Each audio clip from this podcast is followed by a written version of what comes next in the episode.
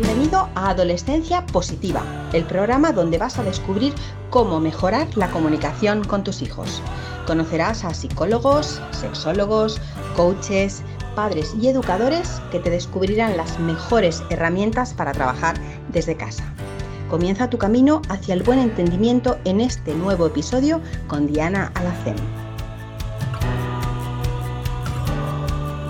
Hola, hola familias, ¿qué tal estáis? Bienvenidos. Qué ganas tenía de que pasara el fin de semana solo para estar con vosotros aquí otro lunes más eh, y por supuesto me gusta siempre agradecer los podcasts agradeciendo a bueno pues a todos los oyentes que nos están escuchando al otro lado del móvil, de la tablet, del ordenador, en el coche. Em, hoy tenemos como invitada especial a Sonia Cervantes. Seguro que la conoces o te suena su nombre por haberla visto en el programa de Hermano Mayor junto a Pedro Aguado. Eh, Sonia es licenciada en psicología, máster en psicología clínica y de la salud, terapeuta sexual y de pareja eh, y también terapeuta infanto-juvenil y bueno, pues además educadora en inteligencia emocional. Vamos, hoy tenemos una bomba de invitada.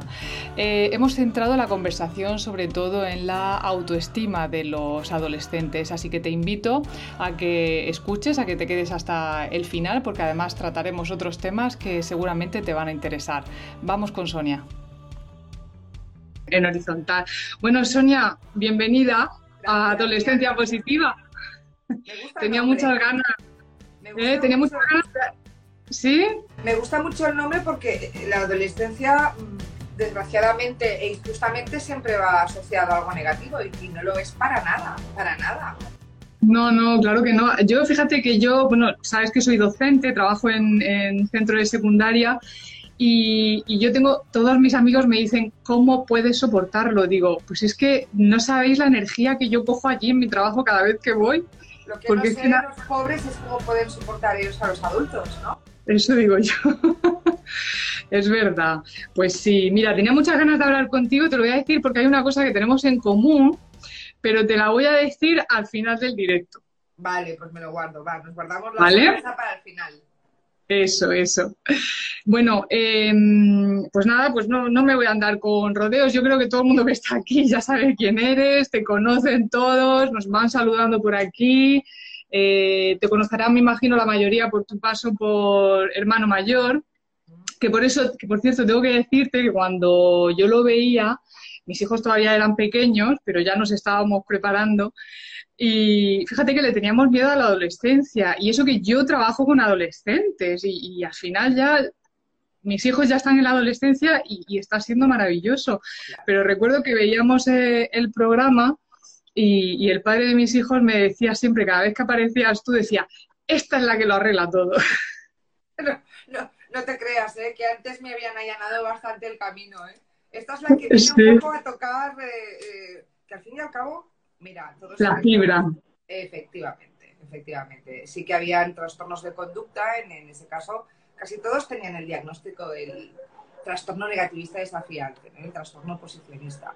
Entonces hay una intervención conductual que sí, que de hecho la psicología tiene muchísimo camino recorrido en la modificación de conducta, extinción, el refuerzo positivo, tal. Pero hay un momento que es clave que es cuando tocas aquí. Porque al fin y al cabo, y un adolescente, evidentemente, es eh, persona como, como cualquier adulto y su funcionamiento cerebral, el esquema cerebral más o menos es el mismo. Es decir, piensa, siente y hace pensamiento, emoción y conducta. Y, y, ellos se dejan guiar muchísimo más por las emociones a veces a la hora de actuar que no por las circunstancias, por el contexto o por lo que puedan llegar a pensar en un momento dado. ¿no? Entonces, por eso es muy importante cuando te decía tu marido está bien y lo arregla todo, esta venía a tocar, a afinar las teclas del piano, pero el piano estaba ahí y seguro que el piano luego sonaba muy bien. Y además, em, a mí me llamaba mucho la atención el que, porque es verdad que muchos padres llegan y dicen, es que mi hijo es esto, es que mi hijo hace esto, es que mi hijo hace lo otro, pero luego nunca ellos se miran por dentro también en qué pueden corregir o en qué pueden ser más pacientes o cómo pueden, porque vamos a ver, los adolescentes no vienen con libro de instrucciones y si, y si los padres no saben el proceso mm, por el que su cerebro tiene que pasar durante, durante el crecimiento, pues eh, claro, no, no, los entienden y piensan que los problemas los tienen los que tienen problemas los adolescentes. y a mí me gustaba que tú hablabas con los padres, también. Muchos padres se sorprenden en la terapia, incluso algunos adolescentes, porque mmm, yo doy tareas, siempre doy deberes para hacer, yo hablo y tal, pero yo siempre te voy a dar una tarea o deberes pues para la semana que viene o para dentro de 15 días. Y hay, una, hay unas cuantas tareas que van dirigidas a que yo le digo en las sesiones de ahora te toca rajar, le digo al adolescente, ahora te toca rajar de tus padres. Y se quedan así como dicen, ¿cómo rajar? Dicen, no, no, durante las próximas sesiones... Ponen los verdes. Vamos a trabajar, o sea, todo aquello que no te gusta de ellos, todas esas actitudes, comportamientos que tienen hacia ti que, te gustaría que cambiaran. Y eso es muy importante porque cuando un niño o un adolescente es educadora, mm, es como si lleváramos a ese niño ese adolescente, lo dejamos con ese profesional y ala, arréglalo porque el niño es malo o se comporta mal. Pero cuidado, cuidado, porque ahí hay dinámicas de interacción y a lo mejor mm, esa persona con otra dinámica funciona mejor. Entonces es importante también que los padres hagan autocrítica. ¿Por qué? Porque además estamos educando a los chavales en una cosa fundamental, y es en el reconocimiento del propio error. Y muchos adolescentes no cambian porque los padres no cambian. los padres se mantienen ahí en, conductas que a veces no son del todo adecuadas y entonces ellos piensan, bueno, ¿por qué tengo que hacerlo yo bien y ellos no? ¿no? Y encima a mí me pueden castigar y yo a ellos no. Claro, Totalmente. Fíjate, si tuvieras que dar dos o tres pautas a esos padres que tienen todavía a los niños, mm, bueno, pues en el colegio, que todavía no están dentro de la adolescencia, aunque cada vez empiezan antes, si, si, tuvieras que prepararles dándole dos o tres píldoras, ¿qué les dirías a esos padres? Pues básicamente les diría dos o, tres, ¿no? O sea, mmm, disciplina, firmeza es importante, pero lo más importante es amor y cariño. Es decir, en la educación, mm, el equilibrio de la, educación siempre consiste en poner normas y límites a esa persona. ¿Por qué? Porque la quieres. Yo creo que poner normas y límites es un acto de amor.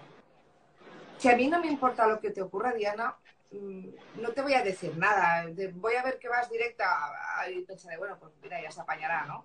En cambio, si te digo, Diana, por favor, vete con cuidado, intenta no hacer esto, o intenta aquí, o tienes que venir hasta ahora, o tienes que dejar de estar con la pantalla todo el día porque no es bueno tal, es porque me importas. Pero lo más importante es, aparte de la disciplina y la firmeza, la educación emocional, una buena educación emocional, y mucho cariño, mucho amor, mucha comprensión y aceptación. Porque a veces el problema es que no aceptamos. Queremos, pero no aceptamos a esa persona. Y ahí vienen los conflictos hay muchos padres que me dicen, no, es que, ¿por qué mi hijo no hace esto? ¿Por qué mi hijo no es así? Porque, a ver, tu hijo es como es. Acéptalo primero y que él vea que lo aceptas. Luego ya corregiremos conductas. Pero la aceptación es fundamental. Entonces, aquí yo sigo mucho los principios de lo, que tú seguramente ya conoces, ¿no? Lo, que sería la disciplina positiva, Diana. Sí, claro, el problema es que muchas veces hay padres eh, muy autoritarios que creen saber sí, creen saber qué es lo mejor para sus hijos, cuando a lo mejor hay muchas veces por miedos, ¿no? Al, que les vaya a suceder algo, al que no tengan un futuro eh, próspero, al que no sean grandes emprendedores o empresarios el día de mañana porque quieren que estudien, que estudien. Yo sobre todo me centro en mi tema, que es el tema de los estudios, que yo me encuentro con muchos casos en los que los chavales tienen mucha presión por parte de los padres eh, efectivamente en casa hay disciplina, pero mm, creo que no llegan, muchas veces hay chavales que o no están motivados con los estudios o mm, no, no llega, su cabeza no es eh, como la de los padres, no están destinados para hacer una ingeniería y los padres están ahí, R y los chavales al final acaban eh, odiando los estudios, abandono escolar, desmotivados. Claro, aparte de efectivamente, como bien dices, disciplina, eh, sobre todo hay que, eh, pienso yo, escucharles también para saber qué es lo que ellos quieren o qué es lo que... completamente, escucharles, aceptarles y aquí se produce una cosa, ¿no? A veces, eh, eso es un problema bastante frecuente además, ¿eh? Hay una proyección por parte del padre o por parte de la madre hacia, hacia sus hijos, ¿no? O sea, me gustaría que mi hijo fuera tal, me gustaría que mi hijo... Entonces siempre les digo, vale, una cosa es, tienes que aprender a diferenciar entre eh, tu hijo ideal y el hijo real. Y eso también nos pasa con la pareja. Yo tengo una mm. pareja, yo tengo el, el, ideal de mi pareja, cómo me gustaría que fuera y cómo es. Y me tengo que mover dentro de los parámetros de cómo es. De cómo es. Porque además hay una cosa que, que sobre todo los chavales, los adolescentes, aunque parezcan que son muy que están como muy separados de sus padres, que no les quieren, que les detestan y tal. Es mentira, les adoran, les, les adoran.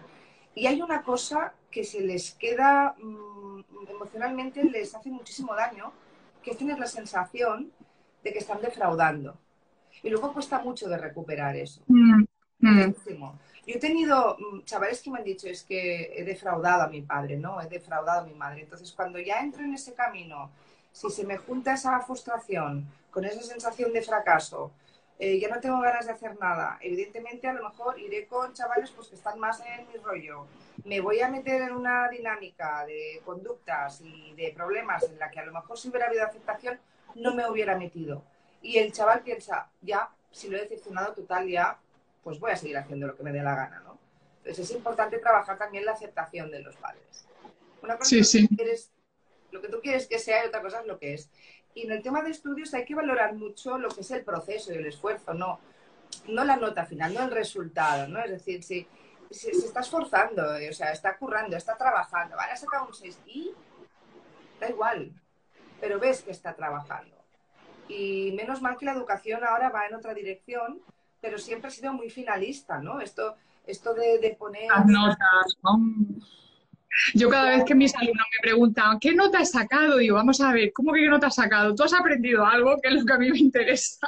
Sí, claro, efectivamente, pero es que mm, pero es que vivimos en un mundo así, incluso a veces de forma inconsciente, los adultos también, ¿no? Yo qué sé, pues haces cualquier cosa y fíjate que decimos, va, ¿qué nota me pones? ¿Cómo que qué nota te pongo, no? O sea, ¿me gusta o no me gusta? ¿O aprendo o no aprendo? Sí.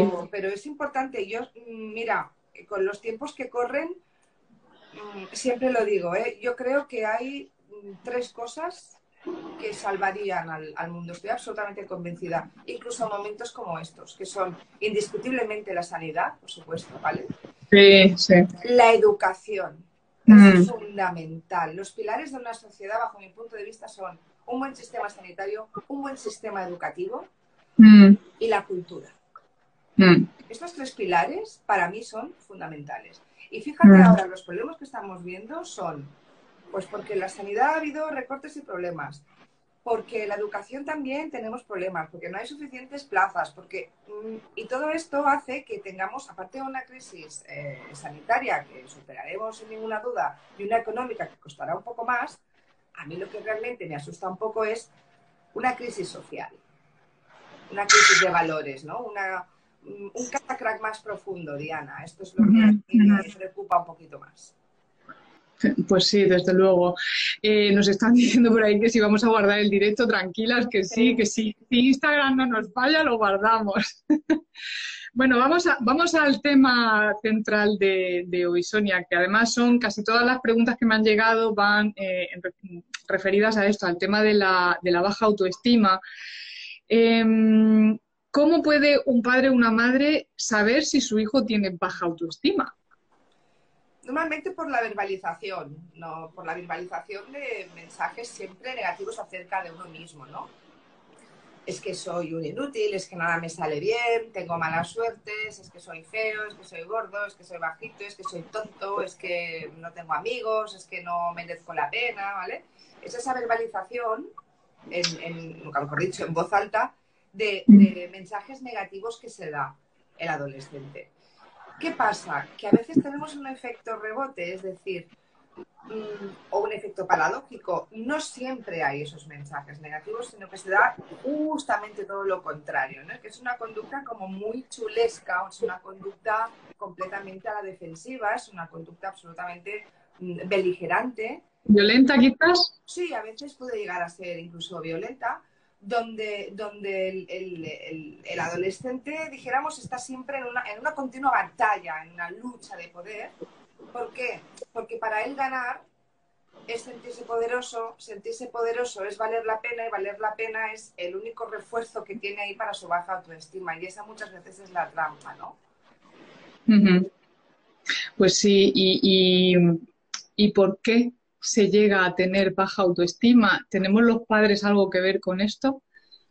A ver, yo siempre digo una cosa, ¿eh? eh, eh y esto a veces psicólogos, incluso educadores, creo que cometemos un error cuando culpabilizamos siempre, siempre de todo lo que le pasa a los niños es por los padres. Yo nunca hablo de culpa, hablo de responsabilidad. Porque responsabilidad. sí, sí, hay una... En el momento que tú tienes un hijo, en el momento una hija, en el momento que tú tienes un, una persona a la que estás educando, los educadores, yo creo que es una, una profesión mm, para mí clave en la sociedad. Es decir, estáis educando a los adultos del futuro. O sea, los educadores tendríais que ir, os tendrían que mimar, tendríais que ir, vamos, pero súper mimados, súper cuidados. Ya, ya lo sé, Diana, desgraciadamente, ¿vale? Porque en vuestras manos... Si quieres hablamos de esto otro día. Sí, sí, sí, lo sé, lo sé. Porque en vuestras manos están los adultos del futuro.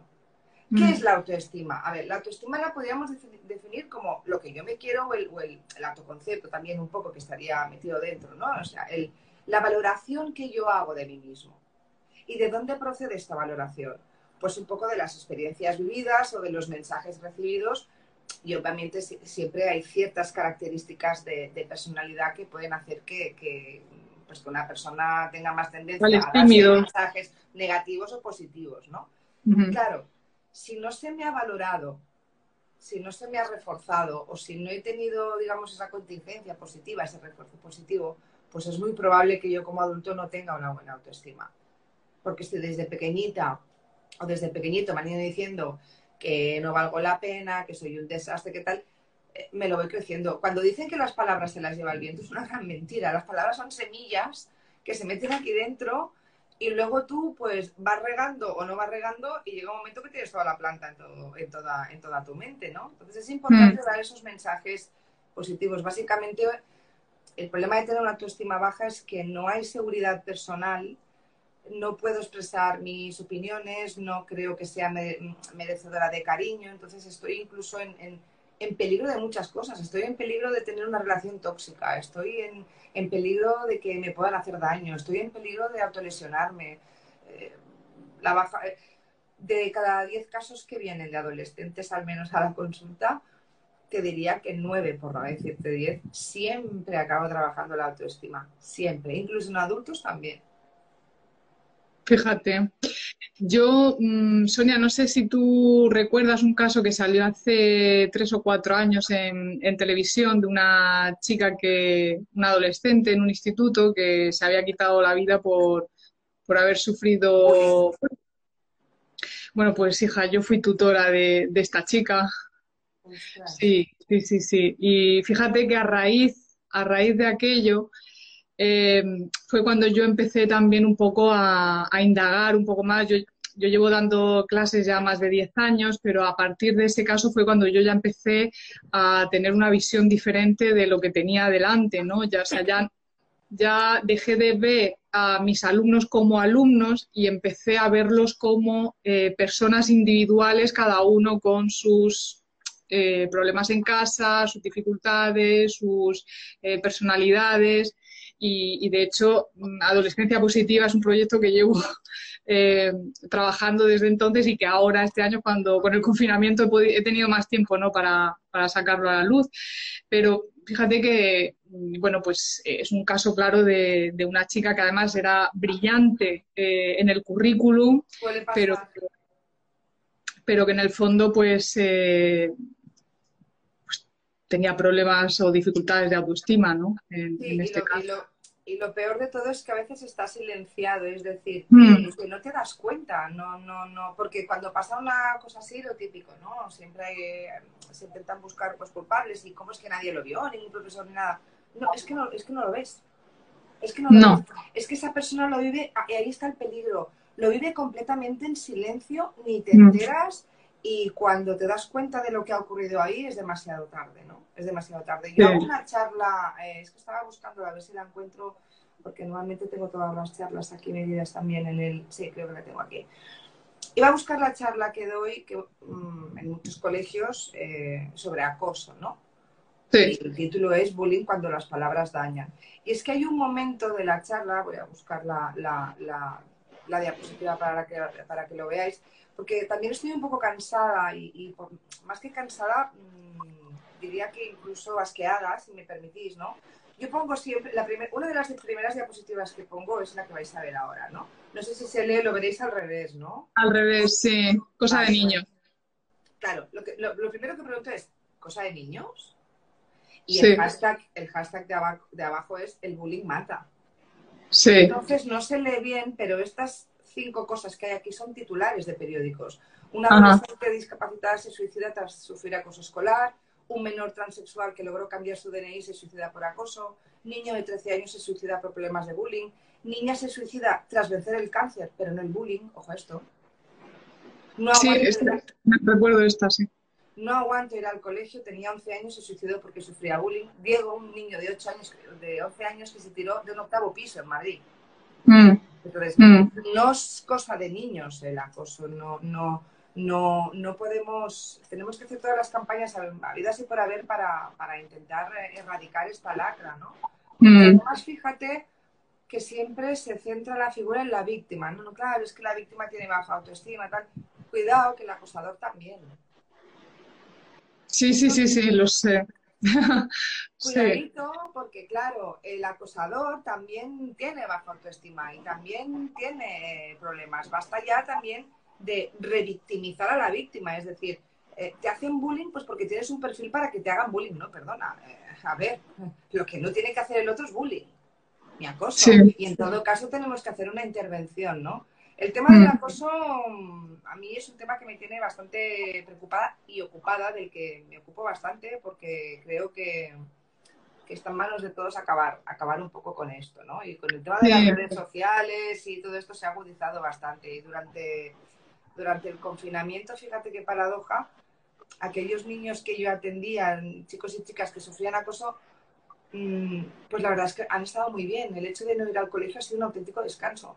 Volver a la normalidad para ellos es, un auténtico infierno. Hay niños que tienen muchísimo miedo a volver a septiembre. Y eso es muy triste, es muy cruel para niños tan pequeños, tan jovencitos. La verdad es que sí. Eh, hombre, está claro que cuando tenemos un caso de este tipo tan grave, mm, lo primero es buscar a, un profesional ¿no? que nos ayude a, bueno, adquirir algunas pautas o algo por las que podamos ayudar a nuestros hijos. Pero bueno, si no llegamos a este caso tan extremo, pero sí que vemos en algún momento que nuestro hijo, pues lo típico dice, ay, si es que soy tonto, como bien has dicho antes. Eh, o, qué podemos nosotros hacer como padres para eh, evitar que esto pase en casa? Esas expresiones que muchas veces decimos sin darnos cuenta, como tú bien has dicho, Sonia, que mm, creemos que se las lleva el viento de, ay, es que, es que eres muy torpe, es que eres tonto, es que, es que em, no te das cuenta, es que tu primo es más inteligente que tú. Cosas así. Acabas de dar un poco en la clave, ¿no? La, la comunicación positiva, una de las cosas que más mina la autoestima en los adolescentes es la comparación. No, comparemos nunca. O sea, Juan es muy listo y, Sara eh, no está. No, no, no. A ver, Juan es Juan y Sara es Sara. Es Sara. Y tu hermano es tu hermano y el hijo del vecino es el hijo del vecino y tu compañero de colegio es tu compañero de colegio. Entonces, no, no comparemos porque la comparación, cuando comparo con algo mm, que se supone que es mejor, entre comillas, siempre mm. sale uno perdiendo, ¿no? Mm. Los comentarios de, ay, que soy tonto, que soy una inútil, es, me puedo hablar mucho con el adolescente y decirle, a ver, primero de todo, ¿eres tonto o has cometido una tontería? O has hecho una tontería, sí. ¿Vale? Es decir, soy un inútil, ¿vale? ¿Eres un inútil o realmente lo que has hecho no, no te ha valido mucho la pena o no te ha servido de mucho? Por eso es importante que desde que son bien pequeños les enseñemos, eh, nos comuniquemos con ellos con esa comunicación positiva. Intentemos evitar decirles cosas del estilo, es que eres tonto, es que eres un vago, es que no sirves para... No, no, no, no etiquetemos a las personas, sino en todo caso hablemos de su comportamiento, de lo que hacen o de lo que no hacen. Y eso sí que es un poco responsabilidad de los padres, ¿no? Intentar siempre una comunicación positiva. Y sobre todo, no cometer ese error a veces desde la mejor de las intenciones de no dar importancia a lo que dicen. Es decir, va, venga, va, son tonterías, ¿por qué te vas a preocupar ahora por eso? No, cuidado, que te preocupa. Para ellos. Para, es importante, entonces, eh, hablar, ¿no? Porque si no, a veces también cortamos ese, el, circuito de comunicación y el adolescente lo que ve es que, bueno, pues eh, lo que dicen siempre, ¿no? eh, no me entienden, no me comprenden y con quién lo hablo, con los de mi grupo. Entonces el grupo de referencia a veces es el grupo que les aconseja y a lo mejor no es lo más adecuado porque se encuentran también en la misma edad y con la misma problemática, ¿no? O, se ponen a buscar en internet en sitios donde no deben también. O, o, se buscan a una youtuber o una influencer y que sea su, su, su guía espiritual, ¿no? su ídolo, su ídolo. Tampoco es muy recomendable esto. Sí, sí. Em, mira, me han preguntado con respecto a esto, em, Lidia, no, no, ¿quién no me acuerdo quién ha hecho esta pregunta. Eh, ¿Qué actividades grupales recomiendas para niños con, con la autoestima baja? Pues mira, actividades en las que se consigan pequeños logros. ¿vale? En la que se fomente mucho la autonomía del niño y en la que tenga que haber un proceso al final del cual el niño obtenga algo que ha hecho con sus propias manos, por ejemplo. Una de las actividades que funciona muy bien con niños muy pequeños, que eso en los colegios se hace bastante a menudo, es eh, la actividad de hacer pan. Ajá. ¿Vale? La actividad de hacer pan. ¿Por qué? Porque ahí, claro, el niño ve todo el proceso, cómo empezado a hacer una cosa, cómo al final, o, cuando éramos pequeños, yo me acuerdo en mi casa que teníamos un montón de figuritas de barro, hacíamos cericeros, hacíamos pisapapeles, hacíamos un, montón de cosas, ¿no? Que las habíamos hecho con nuestras manos. Sí. Esa, sensación, de, logro. Efectivamente, de logro, pero de logro que requiere un proceso y un esfuerzo. Es decir, he tenido que seguir unos pasos y he tenido que cultivar la paciencia también, porque el pan tiene que fermentar, tiene que estar un rato en el horno, pero cuando ves esa carita de ese niño que abres el horno y sacas el pan y dices, mira, este es tu pan, este lo has hecho tú, ¿vale? Esas actividades en, grupo funcionan muy bien, que también se pueden hacer en casa, ¿eh? Y con adolescentes también se pueden hacer. Sí, sí, sí, sí, con Que se pongan a cocinar ya, por favor por ejemplo, que se pongan a cocinar o eh, que se pongan a hacer eh, muchas de las cosas que nos piden a veces que le hagamos a nosotros. No, ay, por favor, pues cóseme esto y tal. No, mira, ven, te enseño, anda tú. Y mira qué bien sabe las cosas después de haberlo hecho tú, ¿no? O sea, actividades que refuercen mucho la autonomía y el logro y que impliquen que hay un proceso hacer desde que empiezo hasta que acabo para que yo me vaya digamos, para que el chaval se vaya como autoafirmando en cada uno de los pasos, ¿no? Esas actividades funcionan muy bien. Y a veces actividades de ayuda. Actividades donde tú tienes que ayudar a otra Ayudar a otra persona. Sí, sí. Porque entonces ves el bien que haces al otro y eso también te hace subir un poquito la autoestima porque te ves merecedor eh, de algo, ¿no? Y ves que eres capaz de hacer algo. La, la palabra clave en la autoestima es capaz. Mm. Esas actividades en las que los chavales se vean capaces de. Cuando uno se ve capaz de, se refuerza muchísimo la autoestima y la, y la autonomía. Genial, pues nada, yo creo que están tomando notas todas las mamis que están por aquí. Ahora están comprando harina y levadura ya. Sí, mira, por aquí dicen, los míos están en proceso de lavarse su ropa.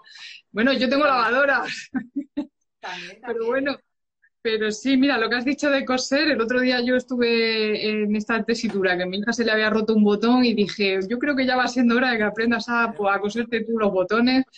Pero sí, sí, es una... Pintar, eh, pintar, su propia habitación o empapelar su, su propia habitación, ¿no? Sí, sí, sí, totalmente. Que ellos vean que vayan a hacer... O sea, además, ahora que han tenido tanto tiempo, que el otro día... hay tiempo de bricolaje. Yo tengo en, el recibidor tengo una caja que pone IKEA. Me toca bricolaje mañana. sí, sí, sí. madre mía. Llevan cuatro meses ya, Sonia, cuatro meses en casa. Y todavía nos queda otro y medio.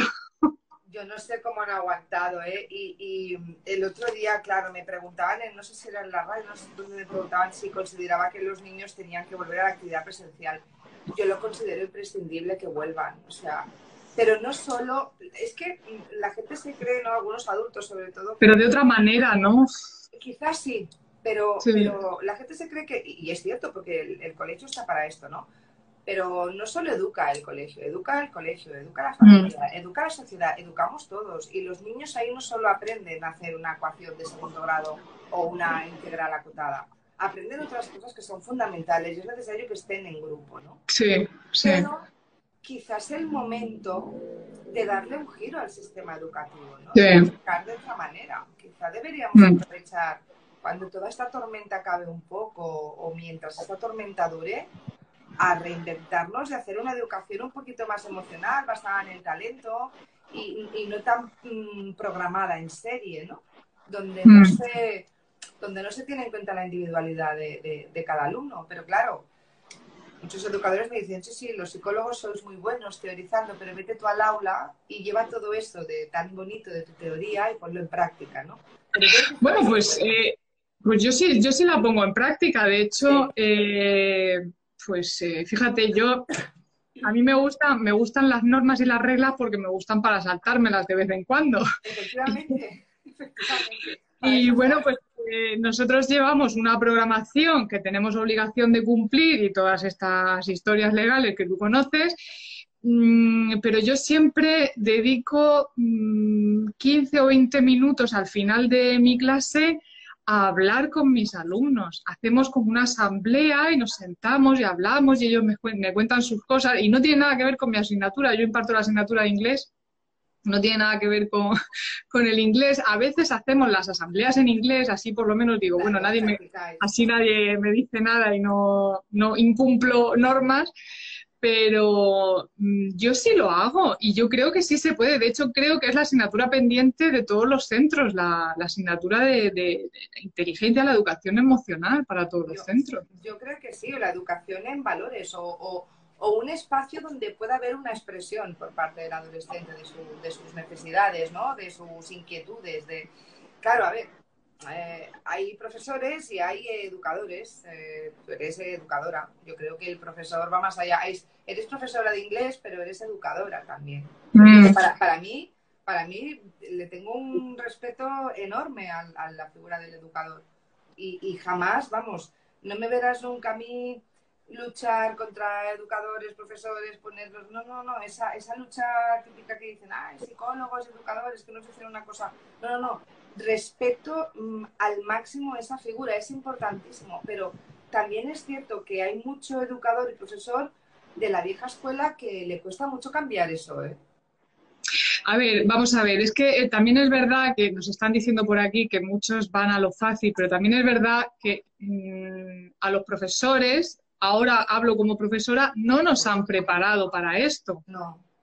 ¿Vale? Yo, yo, soy educadora porque yo me he molestado en, buscar, en indagar, en investigar, pero es verdad que no se nos prepara para esto y debería de haber una asignatura pendiente en la carrera que dijera, no, no, vosotros tenéis que estar preparados psicológicamente para afrontar las situaciones, porque, bueno, yo, yo me he tenido que meter en mitad de dos gigantones así, a separarlos porque se liaban a puñetazos, ¿sabes?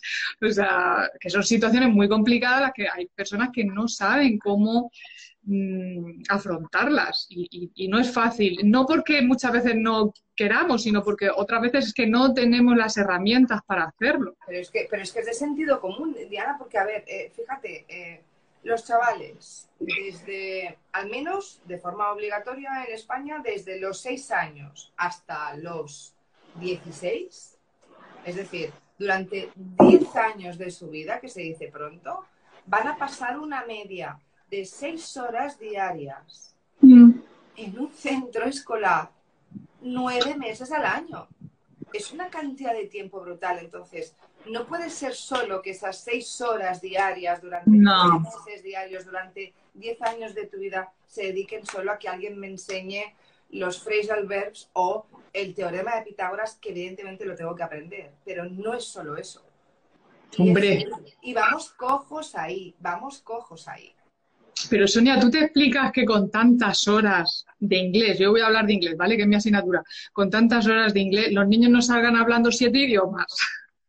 Claro. es, que... Efectivamente.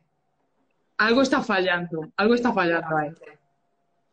Pero bueno, no voy a meterme con los de arriba, no voy a ser que me caigan palos. Mm, Sonia, tengo una pregunta que me han hecho por aquí. Debe de ser de algún país de, Sudamérica que está todavía en confinamiento, porque nos preguntan eh, que si en el confinamiento todavía deben poner límite a la hora de acostarse a sus adolescentes. Me imagino que nos está, pues nosotros ya hemos terminado el confinamiento, pero... Eh, vamos a recuperar lo que hicimos, no sea que... sí, yo creo que hay gente aquí de otros países. Si hay alguno, sí, sí. Mm. A ver, durante el, durante el confinamiento era muy importante que se hubiera una mezcla de dos cosas con los chavales, ¿no? Eh, flexibilidad, más flexibilidad, evidentemente no vamos a ser tan, tan estrictos, pero sí que es importante que mantengan su rutina. ¿Por qué? Porque no es una situación de un fin de semana, es una situación larga. Y ahora los psicólogos estamos empezando a ver, yo me he dado cuenta, Diana, eh, a finales de mayo y durante todo el mes de junio y durante todo el mes de julio, he visto los, algunos estragos que ha hecho el confinamiento en adolescentes. ¿Por qué? Porque llevan muchísimas semanas, muchísimas semanas. Y ya han empezado algunos padres a decirle, a ver, vamos a reordenar un poco todos los ritmos, porque cuando venga septiembre este chaval no se te va a levantar a las 7 de la mañana, porque llevamos un descontrol ahí que no puede ser. Mm. Entonces, dentro de la flexibilidad de que no hace falta que te levantes a las 7 porque tienes que ir corriendo, desayunar y coger el autobús para ir al colegio, te puedes levantar a las 8, 8 y media, o incluso a las 9, no lo sé. Pero. O a las 10 como los míos. Pero es muy importante que al menos, al menos los, los adolescentes duerman un mínimo de 8 horas diarias y que cada día se acuesten más o menos a la misma hora y se levanten más o menos a la misma hora. Porque además están en proceso de crecimiento, está la hormona del crecimiento, hay un montón de cuestiones cerebrales, de ritmos circadianos que no podemos alterar. Y repito, un poquito de flexibilidad, pero es importante incluso para mm, nuestra propia salud mental en situaciones de confinamiento, seguir más o menos con las rutinas que teníamos adquiridas. Si no, se, se descontrola todo. Sí, y ahora volviendo a España, eh, bueno, pues estamos viendo muchos casos de adolescentes que no cumplen con las normas y todo esto. Está saliendo mucho en televisión. Sin embargo, no se está hablando de los adolescentes que tienen cierto miedo a, quedar con los amigos, eh, porque, bueno, pues tienen abuelos, no quieren perjudicar a los abuelos y están de alguna forma ya un poco obsesionados con el tema. No se habla de esto, no se habla mucho, se habla más del caso opuesto, ¿no? De, los adolescentes que están por ahí como locos y tal, pero a mí me gustaría mm, dedicar un poquito a, estos adolescentes que están teniendo miedo a salir, a quedar con los amigos, que es algo normal a estas edades. Eh, desde hace tres años colaboro dos veces al mes, sábado sí y sábado no, en un programa que se llama mm, Son cuatro días, son cuatro días en Radio, en Radio Nacional, en Radio 4 aquí en Barcelona, con Goyo Prado. El último programa creo que fue sobre este. Ah. El, título del programa era Del olvido a la estigmatización, ¿no? Es decir, nos hemos olvidado de ellos, pobres, durante el confinamiento, que lo han hecho chapo.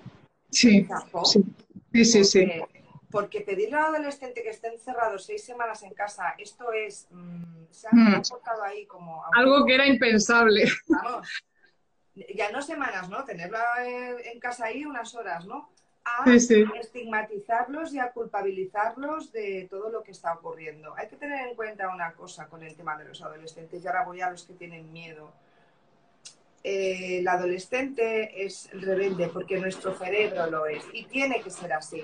Mm. Entonces, el, adolescente por principio se va a saltar las normas y las reglas y no ve el peligro. Y es una cuestión neurológica, Diana. El lobo prefrontal, que es lo que tenemos justo detrás de este hueso de aquí, del, del hueso frontal, justo detrás, el cerebro está el área prefrontal, que es la que nos dice para y piensa, que es la que te dice, oye, mira, cuidado que si haces esto va a pasar esto. Y hay unas conexiones que no se establecen de forma fija hasta que tengo veintipico años. Mm. Entonces, no puedo esperar más. Luego también tienen el sesgo de la invulnerabilidad, ¿no? Es la creencia de que a mí no me va a pasar nada. El Ferrari, el Ferrari. Efectivamente, mira, yo a veces utilizo la metáfora de que el adolescente es un Ferrari sin airbag y sin frenos. Entonces, mm. somos nosotros los que tenemos que poner ese freno, ese airbag. No, no vamos a mm, echar la bronca, ni vamos a obligarles, ¿vale? Porque si le obligo a que se ponga la mascarilla en cuanto se saca por la puerta va a hacer así, sino que le tengo que educar en la responsabilidad, en lo que significa a día de hoy, en lo que estamos viviendo y en lo que... ¿Para qué, no? Efectivamente, y en lo que implica que tú no te la pongas. La otra cara de la moneda, mm, comportamientos que rozan lo que sería un cuadro agorafóbico, mm. pero que lo rozan, o sea que... Y, y que que no tenían una, una sintomatología ansiosa ni agorafóbica, pero claro, aquí también hay que ver el contexto, cómo lo han vivido, qué han vivido. Eh, algunos de ellos han vivido desgraciadamente alguna muerte en, la familia o cercana, han tenido un bombardeo de información o están escuchando a los padres todo el día con un discurso de, de miedo, de temor. De... Yo creo que lo ideal es eh, y esos niños que están en casa sí que tenemos que hacer un esfuerzo para que salgan.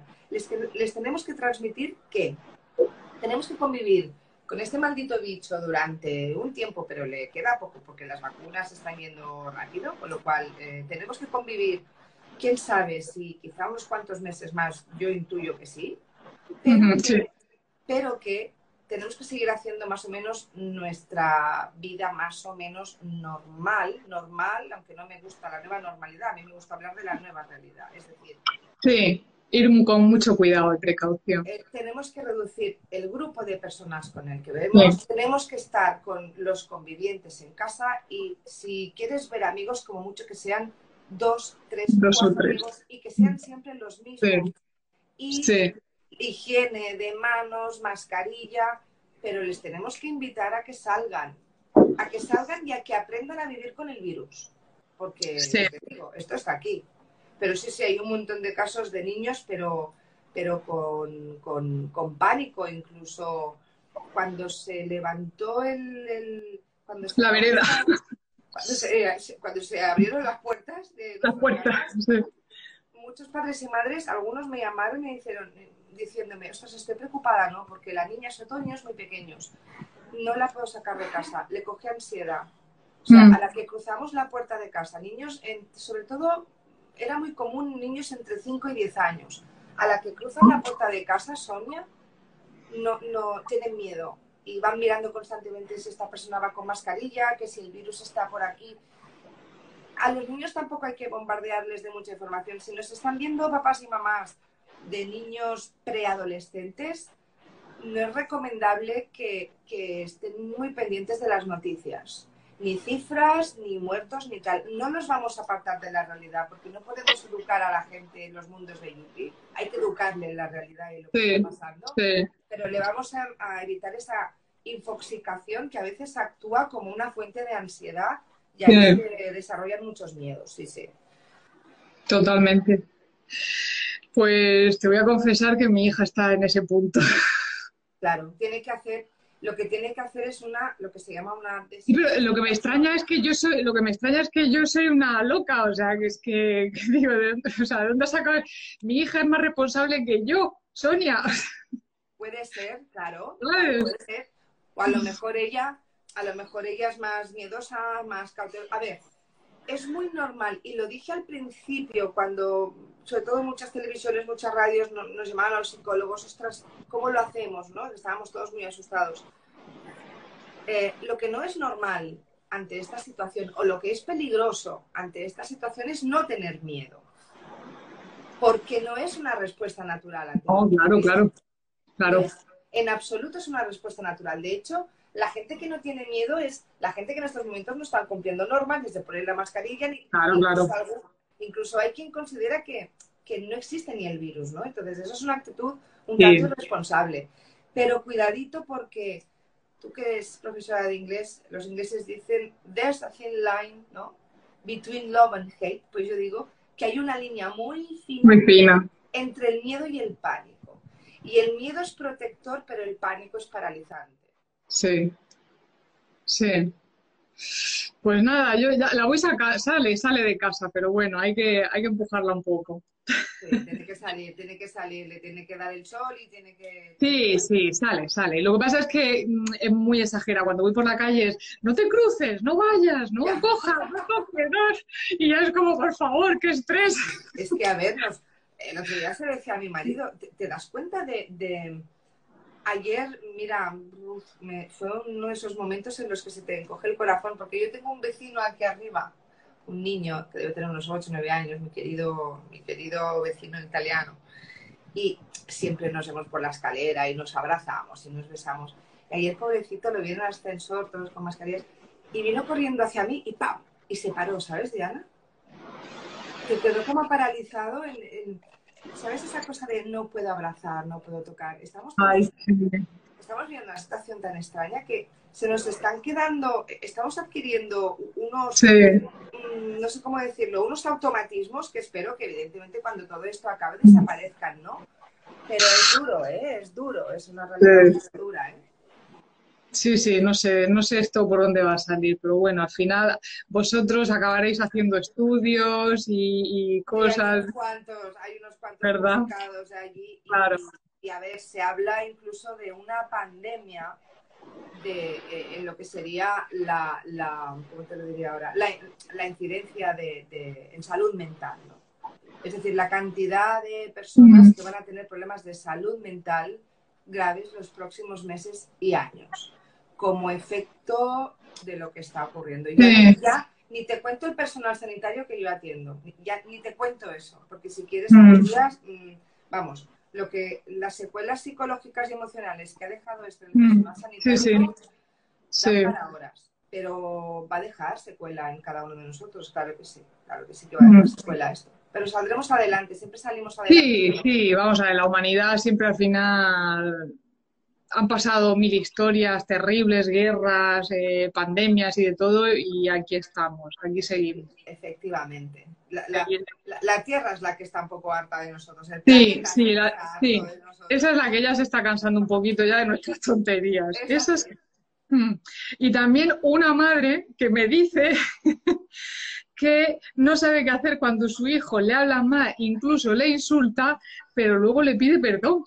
Uy, eh, eso los conozco yo, estos hay muchos. No, no, no, a ver. El otro día precisamente hablaba con un niño de esto, ¿no? Y hice el siguiente ejercicio, un niño que debe tener ahora unos 8 o 9 años. Cogí esta hoja, le dije, ¿ves esta hoja, no? Sí, sí, sí, vale, ¿cómo está? Está la hoja lisa, está perfecta y tal, vale. Pues hacemos así con la hoja y ahora intenta dejarla como estaba antes. ¿Podrías? ¿Podrías volver a dejar la hoja como estaba antes? Y me dijo, no. Digo, vale. Pues cada vez que dices algo que, haces, que hace daño a alguien, esa persona tiene estos efectos. Evidentemente que le puedes decir a la hoja, perdóname, no lo volveré a hacer, pero mira cómo la has dejado. Qué bueno, me encanta. Sí, sí, sí, pues con este ejercicio gráfico se me quedó así, me dijo, ah, vale, ahora lo he entendido, ¿no? Evidentemente tendría que, ya tienes que hacer un esfuerzo muy grande porque ya tengo que coger la plancha, ya tengo que planchar, pero no hay necesidad. Entonces, cuando insultan o cuando cruzan ciertas líneas, ahí sí que la tolerancia tiene que ser cero desde el minuto cero. ¿Por qué? Porque si admitimos eso, lo que le estamos enseñando a nuestros hijos es que me lo pueden hacer y que lo pueden hacer. Entonces, jamás le diré a un niño que no exprese enfado. Al contrario, siempre les digo a mis niños, a mis niños, a mis pacientes, ¿eh? tú tienes que estar enfadado, tú tienes derecho a estar triste y enfadado, y vamos, y todo lo que tú quieras. Pero no lo puedes expresar de cierta forma. Y es importante validar las emociones, pero intervenir en aquellas conductas que no queremos que ocurran, porque si dejamos pasar eso, luego se nos puede complicar. Así que tolerancia cero ante cualquier tipo, cualquier manifestación de conducta agresiva, porque al fin y al cabo la agresividad es un abanico muy amplio, ¿no? Y un insulto es, es una conducta agresiva. Y ahí sí que tenemos que intervenir. No, no, no, no deberíamos dejar que eso ocurriera. Tiene que entender que eso no puede volver a pasar y que tiene derecho a estar enfadado, pero a expresármelo de otra manera. Y que si sigues por ese camino, entonces sí que van a haber consecuencias, porque eso no se lo voy a permitir. Con todo el cariño del mundo, porque le quiero mucho, pero no puede ser, eso no puede ser. Muy bien. Pues te voy, a, hacer la última pregunta, Sonia, y te dejo ya que disfrutes de tus vacaciones, que las tendrás ahí en la puerta ya esperando. Ya, ya, dentro, dentro de una semanita ya, pues mira, no sé, no sé todavía qué voy a hacer, pero bueno, descansar, tomar un poco el aire. Eh, ¿Cuándo vienes para Murcia? Estás invitada. Pues mira, te voy a decir una cosa, yo viví cinco años en Elche. ¿Ah, sí? ah, pues mira, yo estoy, yo vivo en, Orihuela Costa, pero trabajo en la región de Murcia. Pues le tengo mucho cariño a esa zona, pero en verano no le tengo tanto cariño, ¿eh? que me acuerdo una vez de ir a la televisión de Murcia, que me vino a recoger un taxi de Elche a, a Murcia y cuando llegué a la televisión de Murcia y salí, que ahí dice mucho lo que dicen los murcianos, ¿no? A Chavo la bofeta porque estabais como a 40 y... Hombre, claro, es que, no te- es que en verano no hay que venir a Murcia. Digo, pero esta gente está loca. Pero he hecho mucho de menos la Plaza de las Flores, la, Sí. vamos, he hecho... Me encanta, es una... Aparte, mira, Y el palmeral de Orihuela también, que es súper bonito. sí, El sí, de Elche, efectivamente. claro. Y tengo sangre murciana, Diana. ¿Lo sabías? Ah, no, no sabía. Pues mira, mis abuelos paternos Sí. son del puerto de Mazarrón, eran del puerto de Mazarrón. Ah, Y mi bisabuela paterna era de Cartagena. ajá. Así que soy medio murcianica. Pues yo te voy a decir una cosa, yo no tengo sangre murciana. Yo tengo sangre granaína, italiana y siria. Pues es una mezcla. Por eso eres tan guapa. Y tan Por eso eres guapa e inteligente. Porque yo siempre digo que la, en la diversidad está la riqueza. Siempre, siempre. Eso sí, ahí estoy de acuerdo contigo. Ahí sí estoy de acuerdo. La diversidad es verdad, está toda la Pues riqueza. menuda mezcla interesante la tuya, ¿eh? Sí, sí, sí, sí. Tengo ahí una en mezcla. Cuanto, en cuanto acabe todo esto, vamos, eh, me bajo me bajo para Murcia y nos vemos y espero que la realidad nos permita podernos dar un abrazo. Sí, un abrazo ya sabes que. No, ya sabes que aquí tienes tu casa. No, no, no, ay, qué rollo. Además, eh, me hace mucha gracia la gente que da el codo, que en vez de coger y dar el codo normal, te fijas que la gente hace así como, Sí, sí, sí. No, no, es que es terrible. sea, ¿no? ponen cara de, te voy a dar el codo. Con lo que me gusta a mí abrazar y achuchar. La verdad es que los que somos achuchones lo estamos pasando un poco mal, pero bueno, ya vendrán tiempos mejores, siempre vienen. Sí, es verdad. Pues nada, Sonia, te voy a revelar lo que tú y yo tenemos en común. A ver. Que a las dos nos gusta cantar delante del espejo. Oh, oh, tú, tú me habrás visto mis locuras que cuelgo a veces que, que se me va, como se me va. Porque sabes que, claro, hay, hay, esa, hay ese tópico que a veces es cierto, que, que los psicólogos no están muy finos, ¿no? Pues yo hay días que no, que no, que no estoy muy fina. Yo debo de tener un poco de psicóloga yo también, entonces. Puede ser, puede ser. Eh, me encanta, lo hago, pero, pero puede ser que sea algo, lo que te voy a decir, que haga casi cada día. Mm, Yo lo hago también y en el coche me encanta. En el coche ya es, bueno, me vuelvo loca. Pero además interpretando, o sea, con... Sí, sí, sí, sí, sí, me lo tomo muy en serio.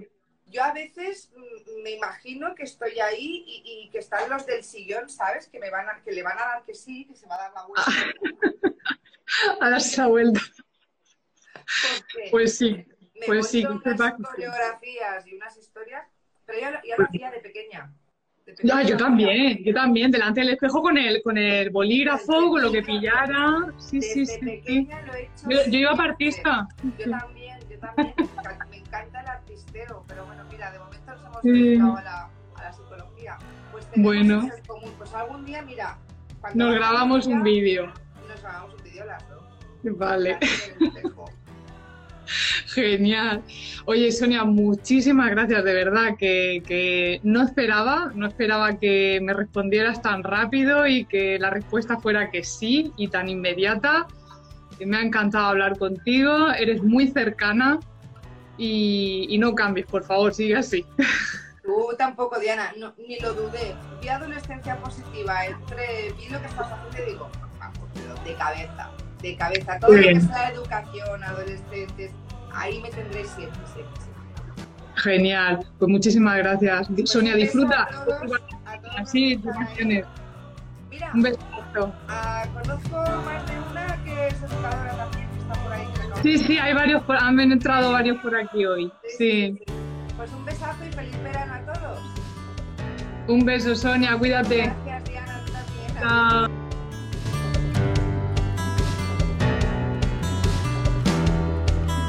¿Qué te ha parecido la entrevista con Sonia? La verdad es que, bueno, esto fue un directo que hicimos hace algunas semanas y que he querido recuperar en el podcast para que pudierais escucharlo todos vosotros.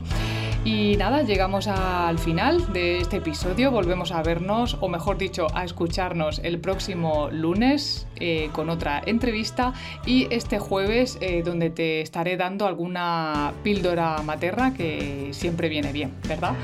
Pues muchísimas gracias por estar ahí y nos vemos, nos escuchamos muy prontito. Chao.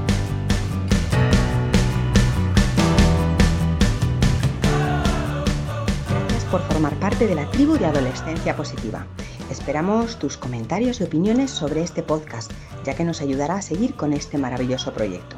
Si deseas seguir formándote con nosotros, visita la web adolescenciapositiva.com y recuerda, los buenos hábitos formados en la adolescencia marcan toda la diferencia.